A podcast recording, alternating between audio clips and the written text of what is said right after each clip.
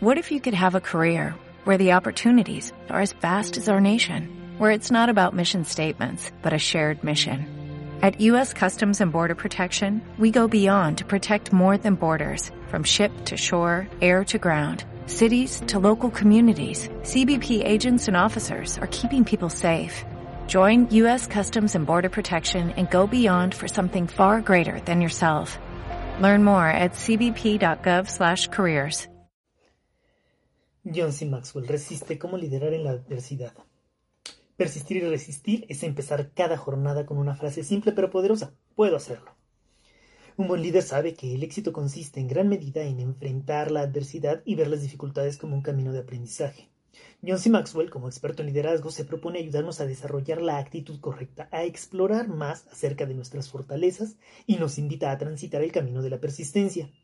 Para ello, la tenacidad debe ser el combustible para superar las pruebas y acercarnos a nuestros propósitos. A través de Resiste, el autor hace una exhortación y una promesa. Una exhortación a no darnos por vencidos y una promesa porque nos asegura que la recompensa por la actitud correcta es alcanzar el éxito, tanto del líder como de su equipo.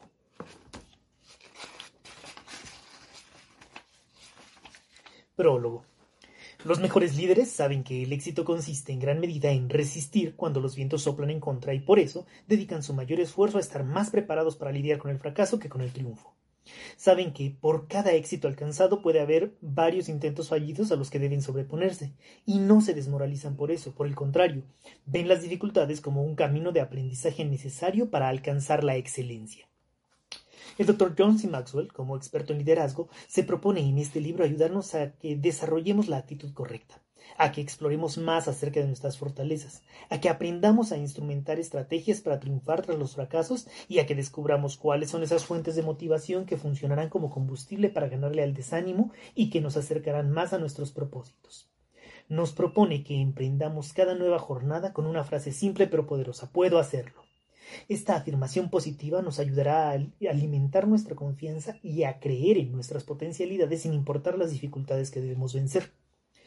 John Maxwell a lo largo de estas páginas destaca el valor diferencial que tiene para un líder cultivar la actitud de perseverancia. Así como Roma no se construyó en un solo día, sostiene que un verdadero líder tampoco se forma solo con un puñado de logros. Por esa razón, la ventaja del ganador no radica en haber nacido con dotes especiales o tener un alto coeficiente intelectual, sino que consiste en sus deseos de alcanzar todo su potencial. Lejos de lo que muchos pueden suponer, la actitud y no la aptitud es la clave del liderazgo. La actitud correcta es lo que hará posible que naveguemos en los mares más revueltos y lleguemos a buen puerto. Pero por desgracia no hay mercados ni tiendas donde podamos comprar dosis de actitud. Adquirir una actitud exitosa dependerá de un trabajo continuo de autosuperación personal, sin importar si somos dueños o empleados de una corporación. Las personas con frecuencia me preguntan qué pueden hacer para que su negocio crezca y de qué manera pueden mejorar su área o departamento. Mi respuesta es que crezcan personalmente. El mejor modo para que una empresa se expanda es que sus líderes lo hagan también, afirma el autor. A través de Resiste, Maxwell hace a cada lector una exhortación pero también una promesa. Una exhortación a no darnos por vencidos ante las adversidades, a las que cotidianamente debemos enfrentarnos para alcanzar nuestra meta. Y una promesa, porque nos asegura que la recompensa por ser tenaces y persistentes será siempre el triunfo. Parte 1. El valor de la actitud. 1. Tu herramienta más feliz. Las actitudes determinan las acciones. No eres lo que piensas que eres. Lo que piensas, eso eres. Seguramente más de una vez te has preguntado por qué a algunas personas parece resultarles fácil obtener todo lo que se proponen, por qué el viento siempre parece soplar a su favor, qué hace que algunos se den fácilmente por vencidos y otros no desistan hasta lograrlo, qué tienen ellos que no tenga yo, Déjame decirte que la respuesta no está en la buena estrella, en la alineación de los planetas al momento de su nacimiento, ni siquiera en el trébol de cuatro hojas que nunca encontraron. Lo que separa a un ganador de un perdedor es un campeón de, a un campeón de un subcampeón o a un emprendedor exitoso de otro que no logra hacerlo es la actitud. Quienes lo logran son personas que sueñan con edificar rascacielos y no se conforman con construir casas de un solo piso. Son personas que solo se concentran en sus aspectos positivos y eso los vuelve extraordinariamente poderosos. Desde luego que cada tanto aparecen hombres con dotes de genio como Mozart o Einstein que pueden lograr cosas que el resto de nosotros tan solo podríamos soñar, pero incluso ellos, dueños de una condición única, tienen el favor de contar con actitudes sorprendentes. La mayoría de la gente que está en la cima de sus profesiones posee un talento similar. La diferencia no radica en eso. Los ganadores de medallas de oro y plata generalmente están separados por centésimas de segundo. Los jugadores profesionales de golf ganan torneos por la diferencia de un solo golpe. La diferencia del ganador no está en haber nacido con dotes, tener un coeficiente intelectual alto o el talento. La ventaja del ganador consiste en la actitud, no en la aptitud. La actitud es la norma para obtener éxito, pero no se puede comprar la actitud por un millón de dólares. Las actitudes no se venden, dijo, dijo Dennis Waitley en The Winner's Edge, la ventaja del ganador. Las personas que se muestran plenas y felices en la vida no son necesariamente aquellas que tienen el último modelo de automóvil en su garage o una casa de fin de semana sobre la playa o ese empleo que tiene un salario de cinco cifras y que todos deseamos, desearíamos para nosotros. Simplemente son las que buscan obtener el mejor provecho de lo que tienen a su alcance. En eso radica su inteligencia. Ellos se parecen al hombre que, que va al pozo de agua todos los días y dice cada vez que vengo a este pozo vuelvo con mi balde lleno, en lugar de decir no puedo creer que tenga que seguir viniendo para llenar mi balde. Con los años he aprendido que la vida nos da lo que esperamos de ella y que muchas personas se sienten más a gusto con los viejos problemas que con las flamantes soluciones. Si esperas obtener el mejor lugar en el estacionamiento o el asiento que no se reclina durante un largo vuelo, seguramente eso será lo que recibas. Por el contrario, si mentalmente estás dispuesto a recibir lo mejor, a menudo recibirás cosas buenas. Tu actitud marca la diferencia de tus relaciones con los demás. Numerosos son los desafíos que nos presenta la búsqueda del éxito en todo lo que hacemos, y por intensa que sea nuestra capacidad de reacción o nuestro talento, difícilmente podremos sortearlos en solitario. No existe ningún Superman sobre la Tierra. Eso es pura ciencia ficción. El crecimiento personal, al igual que cualquier semilla, requiere de un entorno propicio para su germinación. Todos los triunfos en la vida son el resultado de haber sabido primero establecer relaciones con la gente correcta y luego haber sido capaces de alimentar esos vínculos para fortificarlos. De igual modo, los fracasos casi siempre pueden atribuirse a fallas en las relaciones interpersonales. En ocasiones, la conexión de causalidad es insoslayable. La elección de un socio con conductas poco éticas o una pareja abusiva, sin lugar a dudas, solo pueden conducir a un resultado predecible y poco feliz. Para alcanzar la cima, cualquiera que sea tu vocación o ambición personal, debes poder generar un ambiente agradable y propicio para las iniciativas con la gente con la que interactúas y trabajas a diario. Como afirmó Theodore Roosevelt, el ingrediente más importante en la fórmula para tener el éxito es saber cómo llevarse bien con la gente. Con frecuencia esperamos que las personas sean leales a la suposición de un líder antes, a, la posición de un líder antes de serlo a la persona que lo ocupa. Sin embargo, la gente no es motivada por las estaturas de, de una organización. La gente responde a la gente. Un líder debe ocuparse en desarrollar una autoridad asentada en las relaciones antes que cualquier otra cosa. Si quieres recibir lealtad, debes dársela primero tú a ellos. Si tu equipo no cree en ti, será imposible que te sigan. La mayoría de nosotros suele pensar en Cristóbal Colón como el gran descubridor de América que fue, pero nos olvidamos de que antes de eso fue un gran líder y un muy persuasivo vendedor de su idea. Mucho antes de que iniciara la travesía que cambiaría la historia del mundo, tuvo que vender la idea de un viaje transatlántico y conseguir financiamiento cuando nadie daba crédito a su visión. Lo consideraban alocado, pese a ello, lo logró. Colón tuvo que ver primero su idea plasmada en su mente, antes de lanzarse a navegar a las aguas del Atlántico. Todo líder conoce esa máxima a la perfección. La gente debe apoyarte a ti antes que a tus metas. Detente un instante y piensa cómo es tu trato con la gente con la que trabajas. Si descubres que no es todo lo bueno que quisieras que fuese, quizá necesites revisar tu actitud. Si bien es cierto que algunas personas parecen haber sido dotadas naturalmente para ganarse el favor o el interés de otros, no, menos cierto es que cualquiera que decida tener una actitud positiva hacia los demás podrá compensar esa falta de habilidad inicial para tratar bien a la gente. Cita, no es porque las cosas sean difíciles que nos atrevemos a hacerlas, es porque no nos atrevemos a que las cosas es porque no nos atrevemos que las cosas se ven difíciles. Séneca. Durante una conferencia que dicté en la cumbre de liderazgo de Willow Creek en 2005, tuve la oportunidad de conocer a Colin Barrett, presidente y secretaria corporativa de la compañía aérea Southwest Airlines, quien también había sido invitada como oradora del evento. Mi interés por dialogar con ella estaba motivado por saber de qué modo habían logrado aumentar sus ganancias en un contexto en el que las demás aerolíneas habían perdido mucho dinero y estaban luchando por sobrevivir en el mercado. Colin comenzó subrayando la importancia que le otorgaban en la empresa a su alto nivel de calidad en el servicio que brindaban a sus clientes. Calidad de la que por supuesto estaban orgullosos y era de valor diferencial. Cuando le pregunté cómo lo habían logrado, me dijo que la compañía no tenía, no tenía establecido un gran número de reglas fijas. Desde luego que estaban las regulaciones de la Agencia Federal de Aviación a las que debían someterse y tenían pautas que requerían que las azafatas fueran extremadamente puntuales al inicio de cada jornada, dado que la dotación de personal no era mucha. Pero la clave estaba en el liderazgo. La compañía ponía su principal énfasis en crear la actitud correcta entre sus empleados. Los trabajadores de Southwest estaban autorizados para evaluar situaciones y tomar decisiones que fueran necesarias. Aun cuando los empleados esforzándose por dar un buen servicio cometieran errores, recibían el apoyo de la empresa.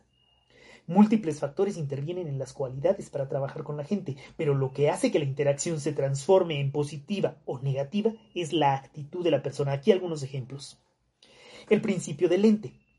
Vamos a los otros del, Vamos, vemos a los otros de la manera en la que somos. Nuestra percepción de los demás depende en mayor medida de nuestra actitud más que de sus características particulares.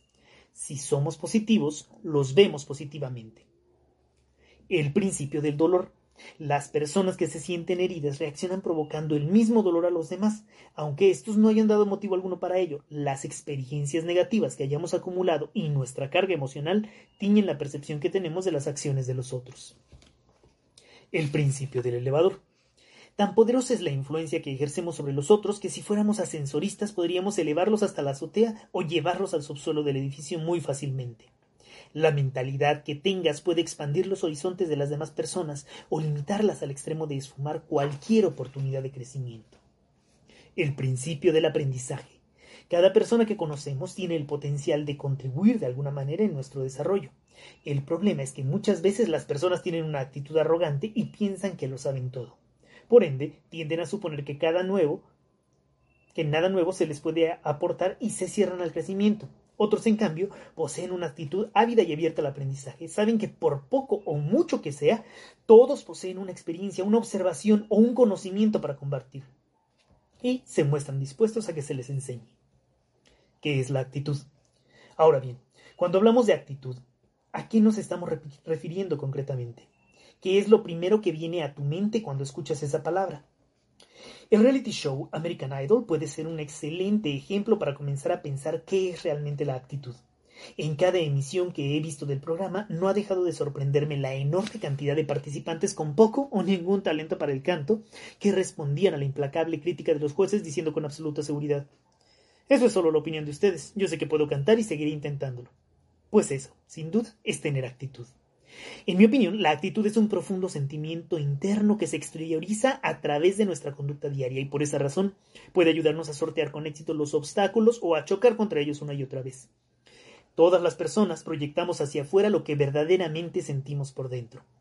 Mi padre disfruta de narrar el cuento de un niño pequeño de cuatro años que fue castigado por haberles respondido de mal modo a la madre. Siéntate en esa silla para reflexionar sobre tu conducta hasta que pasen cinco minutos, lo reprendió la madre con enojo. El niño se dirigió a la silla y temiendo un castillo mayor se sentó y dijo Muy bien, mamá. Te cuento que estoy sentado por fuera, pero por dentro estoy de pie. Hay quienes buscan ocultar una actitud débil o poco segura y hasta pueden ser muy hábiles para engañar a otros durante un cierto tiempo, pero lo cierto es que ese camuflaje no suele ser duradero. La actitud verdadera siempre encuentra una manera de correr el velo y mostrarse o revelarse. Fingir una confianza que no se tiene es un callejón sin salida.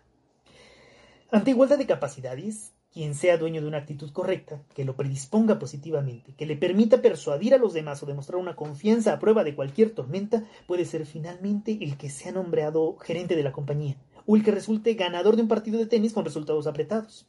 La actitud es como una escalera sus peldaños pueden elevarnos hasta lo más alto. Si además hemos desarrollado algún talento, el límite de nuestra escalera estará más lejano.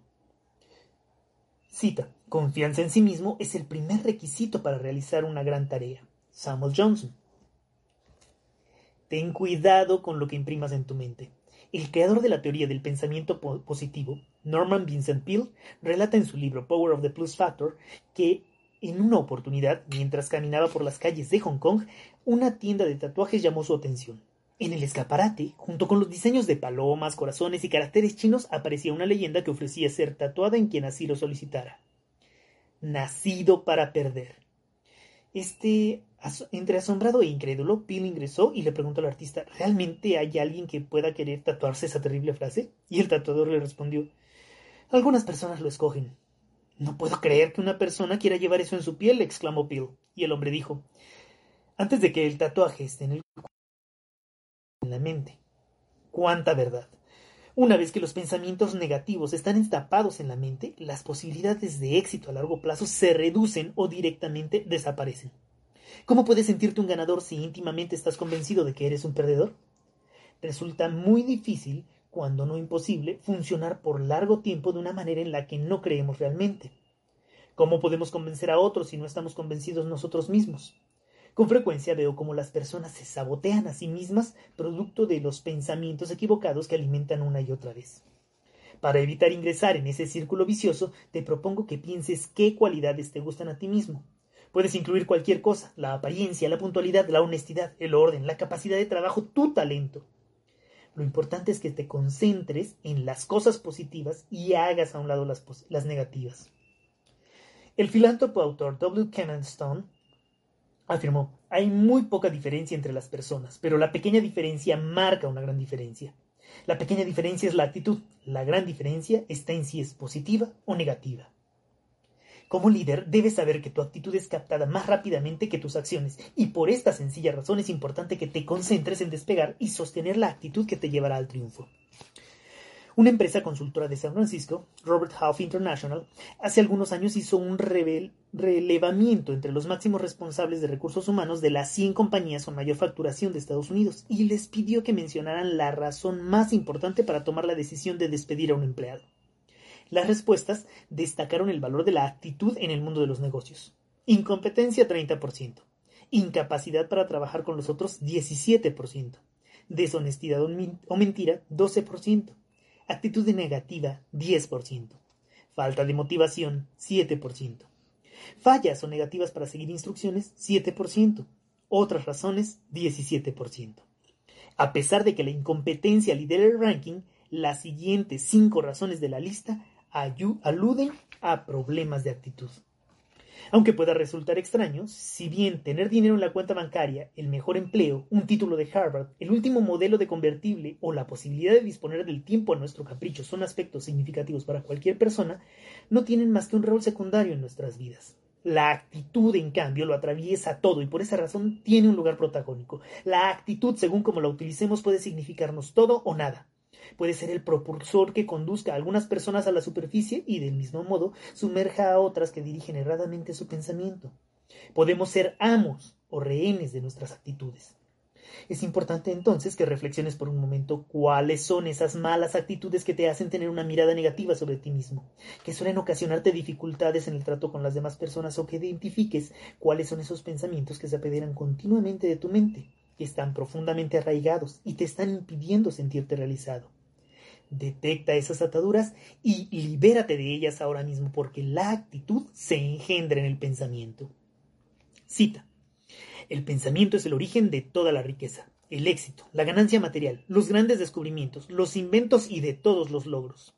Cloud en Bristol. Hay una realidad casi matemática. Las grandes actitudes preceden a las grandes oportunidades. La gente bien motivada no solo no espera a que las oportunidades se presenten a su puerta en el envase ideal, sino que salen a su búsqueda aun cuando parece no haber nada en el horizonte. Quienes asumen los desafíos cotidianos con una actitud positiva advierten que ésta les permite enfrentar todas las adversidades con un mayor arsenal de herramientas que aquellos que solo cultivan una visión pesimista de las cosas que les suceden. Puedo hacerlo es la frase que he oído repetir como si fuera un mantra a cientos de líderes exitosos cada mañana. Antes de emprender su día, esta afirmación positiva los ayuda a alimentar su confianza y a crecer en sus potencialidades sin importar las dificultades que deben vencer. Un sujeto con pensamientos negativos puede comenzar bien cualquier tarea, incluso tener unos cuantos días óptimos y hasta concretar un buen negocio, pero más temprano que tarde sus actitudes lo derrumbarán. Las personas negativas no son soñadores efectivos y por lo tanto no alcanzan grandes alturas. Muchos de los problemas con los que nos tropezamos a diario comienzan en nuestro interior. Si bien puede que las circunstancias en las que te encuentres inmerso no sean producto de tu elección, la actitud con las que las enfrentas sí lo es. Como lo hacen muchas personas, puedes sentarte y lamentarte amargamente por tu mala estrella o ponerte de pie después de algún tropiezo. Tú eliges. Ten presente que resulta más sencillo mantener la actitud correcta que tratar de recuperarla. Dedica la mayor parte de tu esfuerzo en desarrollar en forma permanente una actitud positiva y una vez que sea parte de ti, no la dejes ir por ninguna razón. Tu actitud determina tus acciones.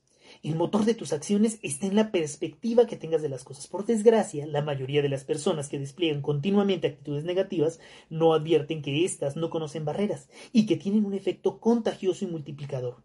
Un pensamiento negativo conduce a una actitud negativa y viceversa. De este modo, el círculo se torna vicioso. Las personas que diriges son un espejo de tus actitudes. Sin importar si eres líder visionario, voluntario, socio de la compañía, jefe de grupo o padre de familia, la actitud que desplieguen quienes te rodean será el reflejo de la que tienes tú. Si no estás seguro respecto de si eres una persona positiva o negativa, simplemente detente a observar cómo ellos se conducen. No tardarás en obtener la respuesta. Capítulo 2. Beneficios de una buena actitud. Cita. A diferencia, ¿qué diferencia a un obstáculo de una oportunidad? Nuestra actitud hacia él. Toda oportunidad tiene una dificultad y toda dificultad tiene una oportunidad. J. Sidrow Baxter. Seguramente si ahora mismo reuniéramos a un buen número de personas y las ubicáramos en la misma habitación tendríamos tantas miradas diferentes como personas. A pesar de que los objetos se presenten ante sus ojos sean los mismos y la disposición idéntica, la visión de ellos nunca será igual. Y esto es así porque lo que uno ve pasa por el tamiz de lo que uno es. Habrá quienes pongan énfasis en lo torcido del cuadro colgado o en el desorden del espacio, y habrá otros que resalten la maravillosa iluminación que se filtra por el ventanal. Después de haber vivido durante años en Colorado, un hombre decidió hacer un cambio en su estilo de vida y se mudó a la ciudad de Texas. Ahí construyó una hermosa casa con un imponente mirador panorámico que le permitía contemplar cientos de kilómetros de pradera. Alguna vez alguien le preguntó si disfrutaba del paisaje y él respondió El único problema es que no hay nada que ver. Al mismo tiempo, un vecino oriundo de Texas se mudó a Colorado y edificó una casa con una ventana panorámica que daba hacia las montañas rocosas. Le preguntaron si le gustaba lo que veía y dijo El único problema de este lugar es que no se puede ver el paisaje porque esas montañas lo tapan todo. Por exagerada que pueda parecer la historia, refleja una verdad contundente. Lo que vemos está influenciado por el color de nuestra lente. La persona que eres determina la manera en cómo ves las cosas a tu alrededor. Tu identidad y tu perspectiva van de la mano, no puedes separar una de la otra. Es precisamente nuestra actitud lo que define lo que obtendremos en la vida. Inexorablemente, si nuestra nariz apunta en dirección al cielo, seguramente estaremos ascendiendo. En cambio, si se orienta hacia abajo, podríamos estrellarnos. Pensar como pavos y actuar como pavos no nos conducirá más que a ser pavos. Había una pareja de abuelos que solía visitar todas las semanas a sus nietos. Cada tarde religiosamente el abuelo gustaba de recostarse para tomar una pequeña siesta. En una oportunidad, los niños decidieron jugarle una broma al anciano y le colocaron un trozo de queso Limburger en su bigote. El abuelo no tardó en despertarse, producto del intenso olor. Este cuarto huele horrible, dijo mientras saltaba de la cama y se dirigía a la cocina. Una vez en la cocina notó que éste también olía mal y decidió salir al parque para respirar aire puro. Grande fue su sorpresa cuando advirtió que el aire libre tampoco olía bien y exclamó El mundo entero huele horrendo. Cuando tenemos queso Limburger impregnado en nuestros pensamientos, el mundo entero huele mal ante nuestras narices. Nuestras actitudes determinan cómo percibimos las cosas y de qué manera manejamos a nuestros sentimientos frente a ellas. Observa que no dije nuestras actitudes determinan cómo nos sentimos. Existe una diferencia abismal entre cómo nos sentimos y cómo manejamos lo que sentimos. Coincidirás fácilmente conmigo en que hay momentos en el que todas las personas nos sentimos mal. En esos casos, nuestras actitudes no podrán detener nuestros sentimientos, pero pueden impedir que ellos nos detengan. Una manera efectiva de probar la actitud que tienes frente a las cosas es empezar por preguntarte Siento que el mundo me trata amablemente o es hostil conmigo. Observa con detenimiento a la gente con la que interactúas a diario y préstale atención a la manera en que se comunican aquellas personas que viven infelices y con el ceño fruncido en el signo de frustración. Seguramente oirás que solo pronuncian palabras de queja y que se lamentan ante cada cosa que les sucede. Suelen protestar contra la sociedad porque desde su perspectiva sienten que solo les ofrece penurias económicas, problemas y mala suerte como si la vida fuera especialmente difícil para aquellos y hubiese una especie de ensañamiento del destino.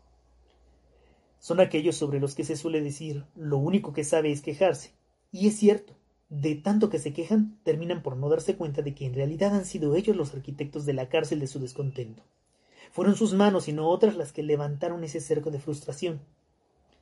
Y esto nos enfrenta con una verdad dolorosa. El mundo continúa a su ritmo sin importarle si hemos sido capaces de librarnos o no de esa prisión que nos hemos construido. Cultivar y adoptar una actitud positiva, optimista, saludable hacia los negocios, la familia, los contratiempos, los amigos y la vida en general no afecta tanto a la sociedad como lo hace con nosotros. Porque el cambio siempre proviene de nosotros, nunca de los demás. Como verás, la actitud es una decisión personal. Nadie la puede tomar por ti. Cada uno de nosotros es individualmente responsable de la visión que tenga frente a las demandas cotidianas de la vida. Lo que nos sucede es el resultado de lo que pensamos y de lo que hacemos con eso.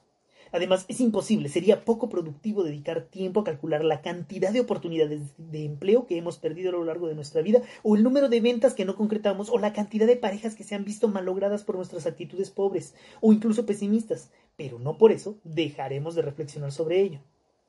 A menudo vemos como muchas personas conservan sus empleos con enorme mal humor y resentimiento. Les gustaría dejarlos, pero no lo hacen. Entonces permanecen en ellos, pero no pueden ver nada bueno en ellos. Lo mismo sucede con aquellos matrimonios que se empeñan en permanecer unidos, aunque se sienten profundamente infelices el uno con el otro. Y todo esto porque las personas suelen esperar a que sea el mundo el que cambie, en lugar de comprender que son las únicas que pueden hacerlo ante la propia realidad. Por más grande que sea el empeño que pongamos en hacer que todas las situaciones se ajusten perfectamente a nuestra vida, difícilmente lo lograremos. Por desgracia, en la vida las piezas no encajan como en un rompecabezas. Lo que podemos hacer, en cambio, es moldear nuestras actitudes para que se adecúen de la mejor manera posible a las distintas situaciones que debemos atravesar. Un buen plan vigorosamente ejecutado ahora es mejor que un plan perfecto ejecutado la próxima semana. George S. Patton. Cuando mi amigo Paul comenzó a instruirme sobre una de sus pasiones, los aviones, me dijo, el avión no está hecho para no tener equilibrio durante el vuelo. Así como los aviones requieren constantes ajustes para llevar adelante un vuelo exitoso, lo mismo ocurre con nuestras actitudes. Más de una vez nos toparemos con alguna turbulencia que nos enfrentará al reto de tener que hacer cambios que no hubiéramos deseado hacer. Para comprender en toda su dimensión cuán importante es la disposición mental para el éxito del fracaso, de cualquier cosa, te propongo que leas con detenimiento las afirmaciones que a continuación se mencionan. 1. Una buena actitud es la diferencia entre el éxito y el fracaso. Un estudio, realizado en Washington por el Instituto Carnegie de, Tecnología, evaluó las causas que habían conducido a tener un éxito total de 10.000 empleados.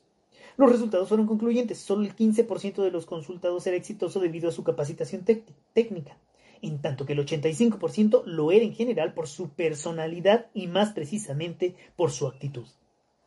Los más importantes logros obtenidos a lo largo de la historia tuvieron como protagonistas a hombres que apenas superaron en excelencia y capacidad al resto de sus colegas. Muchos de los hombres que se destacaron no fueron grandes genios iluminados, tuvieron la actitud correcta. Cambia tu vocabulario. Elimina estas palabras. No puedo. Reemplázalas por puedo. Elimina sí reemplázala por lo haré. Elimina dudo, reemplázala por espero lo mejor. Elimina no creo, reemplázala por sé. elimina no tengo tiempo, reemplázala por me haré tiempo. Elimina tal vez, reemplázala por haré, positivamente. Elimina tengo miedo de, reemplázala por confío en que. Elimina no creo y reemplázala por creo elimina es imposible y reemplázala por nada es imposible. Golda Meir, la ex primer ministro israelí, dijo en una de sus entrevistas, Todo lo que tiene mi país es espíritu. No tenemos dólares petroleros, no tenemos minas ni grandes riquezas en el suelo, no tenemos el apoyo de la opinión pública mundial que nos vea favorablemente. Todo lo que Israel tiene es el espíritu de su pueblo. Y si el pueblo pierde su espíritu, ni siquiera Estados Unidos podrá salvarnos. Dicho en otros términos, aunque sobren los recursos, si no se los acompaña con una actitud correcta, el resultado invariablemente será la derrota. Mientras que, despegar con una, mientras que desplegar una buena actitud puede suplir la escasez de recursos y conducir a alcanzar la victoria, nuestra mente es el órgano más poderoso con el que contamos. Es capaz de lograr todo aquello que puede concebir y en lo que puede creer. Un reconocido académico de la Universidad de Princeton, tras analizar las diversas personalidades y capacidades de grandes predicadores de los siglos pasados, llegó a la conclusión de que aquello que tenían en común todos estos son de optimismo. La diferencia entre las personas radica en si son dueños de una actitud positiva o esclavos de una visión negativa. Veamos esto a través de un relato.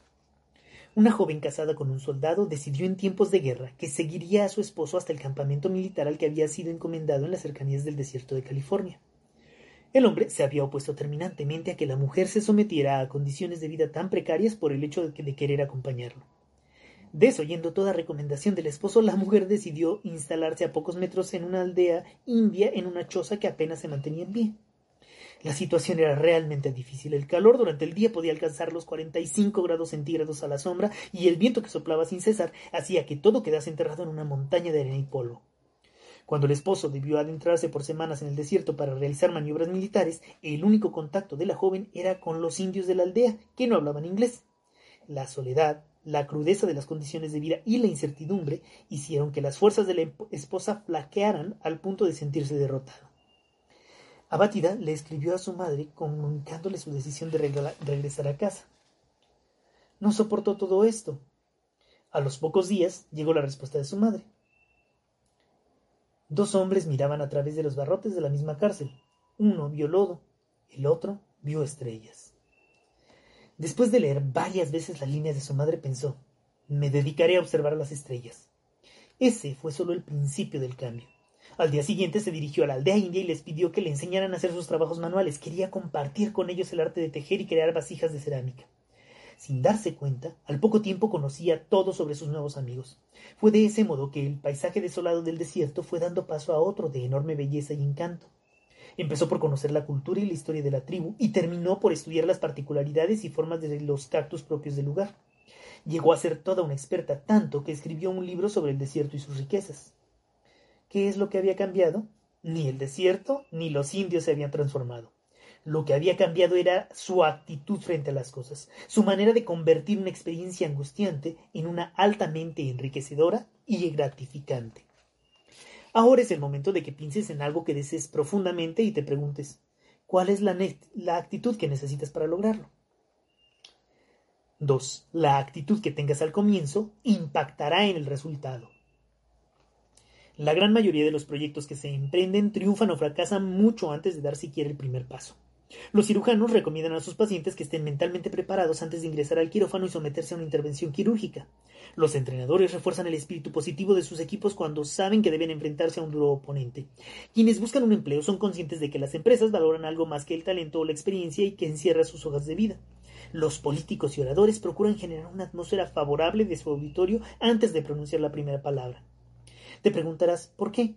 Porque adoptar una actitud correcta desde el inicio de cualquier tarea o situación garantiza alcanzar el éxito al final. No en vano solemos escuchar todo lo que está bien termina bien. Te propongo reemplazarlo por otra creencia. Todo lo que está bien comienza bien. Regla para un trabajo exitoso. Trabaja en tus fortalezas el 80% del tiempo. Trabaja en aquellas cosas que debes aprender el 15% del tiempo y dedica el 5% restante a trabajar sobre tus debilidades. En ocasiones solemos percibir los retos de nuestro futuro como el ocaso de la vida, antes de permitirlos verlos como el amanecer de nuevas y mejores oportunidades. Un buen ejemplo es la historia de los vendedores de zapatos. Dos vendedores habían sido enviados a una isla. El primero, ni bien descendió de la embarcación, se sintió abatido al observar que nadie en la isla usaba zapatos. Es lógico, pensó, y envió un telegrama a su oficina en Chicago avisando Regreso mañana, nadie en la isla usa zapatos. El segundo vendedor se puso exultante cuando llegó y se percató de la misma realidad.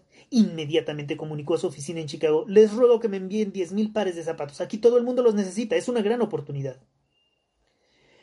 ¿Por qué no escribir y rescatar un proyecto que haya sido descuidado por una actitud pobre o poco saludable? Debes tener presente que todo lo que está bien comienza bien. Es hora de ser más positivo. 3. Los problemas pueden convertirse en bendiciones. Voltaire solía comparar la vida con un juego de naipes.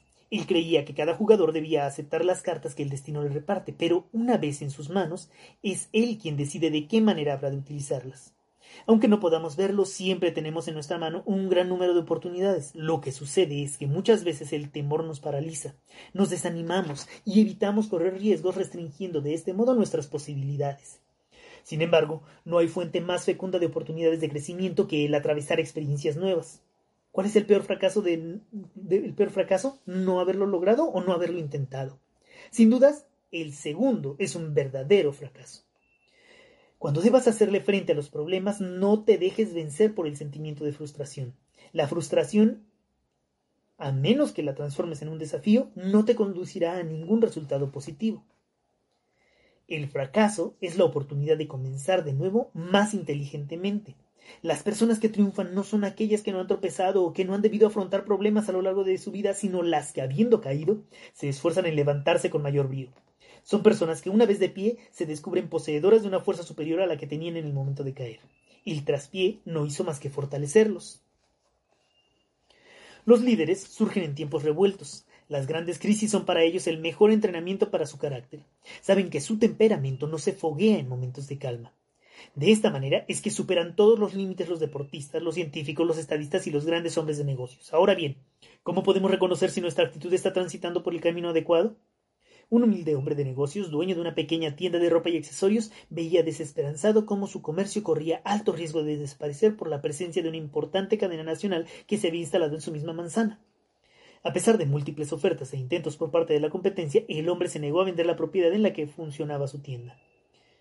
Si no vende, entonces construiremos a su alrededor y quedará fuera del negocio, amenazaron los competidores. El comerciante, cuando quiso darse cuenta, vio que su negocio había quedado, atrapado en medio de una tienda departamental. Gran inauguración, anunciaban los afiches de la importante cadena. El hombre decidió entonces colocar un llamativo cartel a lo ancho de toda su pequeña tienda. Entrada principal, invitaba. El pesimista se queja del viento. El optimista espera que cambie. El líder arregla las velas. Después de haber leído hasta aquí y reflexionado, te sugiero un ejercicio práctico. Enuncia dos problemas que sean parte de tu vida en este momento. Escribe seguido a ellos las reacciones con las que sueles hacerles frentes. ¿Son negativas? Tu desafío es encontrar al menos tres posibles beneficios que se escondan en cada problema. Pues bien, ahora afronta el problema poniendo tu mirada en aquello que tiene para aportarte y no en las dificultades. Elige siempre mirar, la mitad llena del vaso, no la mitad vacía. 4. Una buena actitud da una perspectiva positiva. Cada pensamiento que posees influye directamente en la manera en que abordas tu vida familiar, tu trabajo, tus relaciones, las oportunidades y los contratiempos que se te presentan. El trato que dispensas a tu vecino del apartamento contiguo es el reflejo de lo que piensas íntimamente sobre él. La forma en la que emprendes cada jornada de trabajo es el resultado de cómo vives tu empleo. Y esto es así porque las actitudes nacen de los pensamientos. Nadie conoce a ciencia cierta cuáles son las capacidades de un individuo. Por eso no debemos permitir que otros limiten el potencial de nuestras mentes con ideas que solo funcionan como una barrera. Si alimentas pensamientos positivos, verás que la confianza en ti mismo se expande al igual que tus capacidades. Por décadas, destacados corredores solían declarar que nadie podía superar el reto de recorrer una milla en cuatro minutos. Durante años parecía ser una verdad irrefutable, hasta que Roger Bannister, haciendo oídos sordos a las supuestas limitaciones, logró lo que se había anunciado como imposible, bajó el tiempo y registró una nueva marca. En la actualidad, más de 336 hombres han batido ese récord. No permitieron que las limitaciones de otros fueran las suyas. Recuerda, otras personas pueden detener tu marcha temporalmente, pero eres el único que puede hacerlo de forma permanente. La actitud correcta es un proyecto de vida. Si dedicaras algún tiempo en estudiar las vidas de aquellas personas que se han destacado por tener éxito perdurable en cualquier arte o profesión, descubrirías que suelen tener un denominador común. Poseen una actitud positiva frente a todo en la vida. Si quieres ser un líder que resista todos los embates, te propongo entonces que te empieces, que te empecines en ser positivo. Tú eres la suma de todos tus pensamientos, ni más ni menos. Tus pensamientos pueden convertirte en príncipe o mendigo en un simple chasquido de dedos. A medida que Goliat se acercaba a los soldados que lo esperaban para hacerle frente en el campo de batalla, uno gritó descorazonando al resto de la tropa. Es tan grande que nunca estaremos en condiciones de vencerlo. En tanto que David miró al mismo gigante con absoluta resolución para sí y dijo Es tan grande que no hay posibilidad de que yo falle.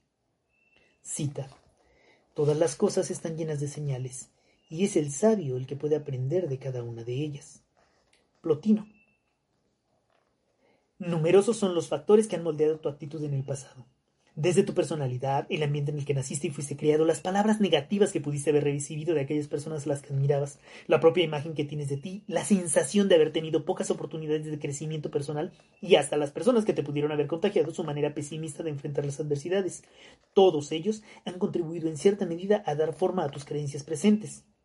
Sin embargo, por más arraigados que estén en tu interior, no tienen por qué ser definitivas. Nunca es tarde para reemplazar aquello que ha dejado de servirnos.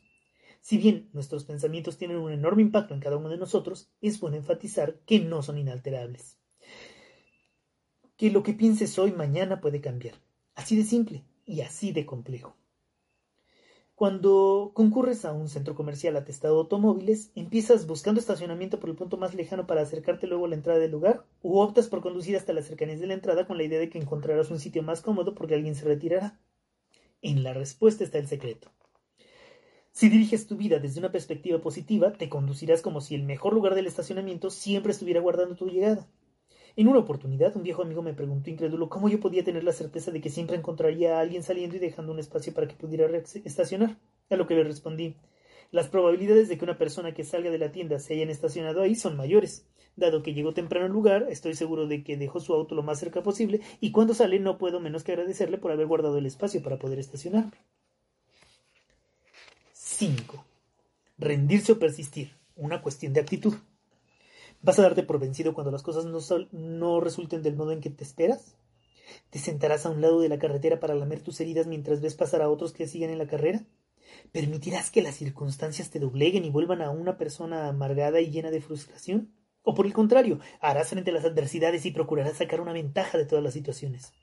Rendirte y abandonar la carrera o continuar en ella es tu responsabilidad y depende de tu actitud. En cualquier caso, sabes cuál es el precio que se paga por no volver a intentarlo como también conoces la recompensa que se obtiene cuando no claudicas. Claro que puedes optar por bajar los brazos, pero te aseguro que no te resultará nada gratificante. Seguramente te preguntarás, ¿en qué momento la actitud es la más importante? ¿Cuándo realmente es el elemento diferenciador? El plan popular, lo que no te mata, te fortalece. Las sociedades se robustecen en tiempos de revolución.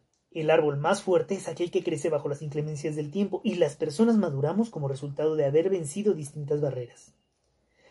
Se dice que cuando Chesty Puller, un legendario marín de los Estados Unidos, se encontró rodeado por más de ocho tropas enemigas durante la guerra en Corea, su respuesta fue Excelentes noticias. Hay enemigos a nuestra izquierda y a nuestra derecha, adelante y detrás de nosotros. Esta vez no tienen escapatoria. De igual modo, en la vida frecuentemente nos encontramos rodeados de obstáculos, de desafíos, de problemas y fracasos. La cuestión es cómo piensas manejarlos. Recuerda los momentos en tu vida en los que más has crecido. Seguramente fue en aquellos en que debiste afrontar situaciones problemáticas y buscar soluciones para superarlas. Cuanto mejor sea tu actitud, mayor probabilidad tendrás de vencer dificultades, crecer y avanzar. El éxito no se mide por lo que un hombre logra, sino por la oposición que ha enfrentado y por el valor con que se ha mantenido luchando contra los abrumadores contratiempos. Charles Lindbergh La vida de notables hombres es un buen ejemplo de ello. Beethoven compuso sus grandes obras maestras después de que perdió la audición y se volvió sordo. Durante sus días en prisión, el inglés Daniel Defoe escribió la novela Robinson Crusoe. Demóstenes, considerado el mejor orador de Grecia antigua, padeció de un defecto en el habla. Se dice que lo venció recitando versos con piedras en su boca y hablando por encima del sonido del mar. Cuando un problema se presenta ante una persona que tiene una actitud positiva, el resultado es a menudo algo extraordinario. Es precisamente de las dificultades que surgen notables personalidades, grandes hombres de Estado, científicos iluminados u hábiles hombres de negocios han surgido en tiempos difíciles. Para ellos, cada desafío entraña en sí mismo una oportunidad y cada oportunidad esconde un desafío. La vida es un proceso pendular y dinámico. Lo que ayer era un factor limitante no tiene por qué serlo ahora.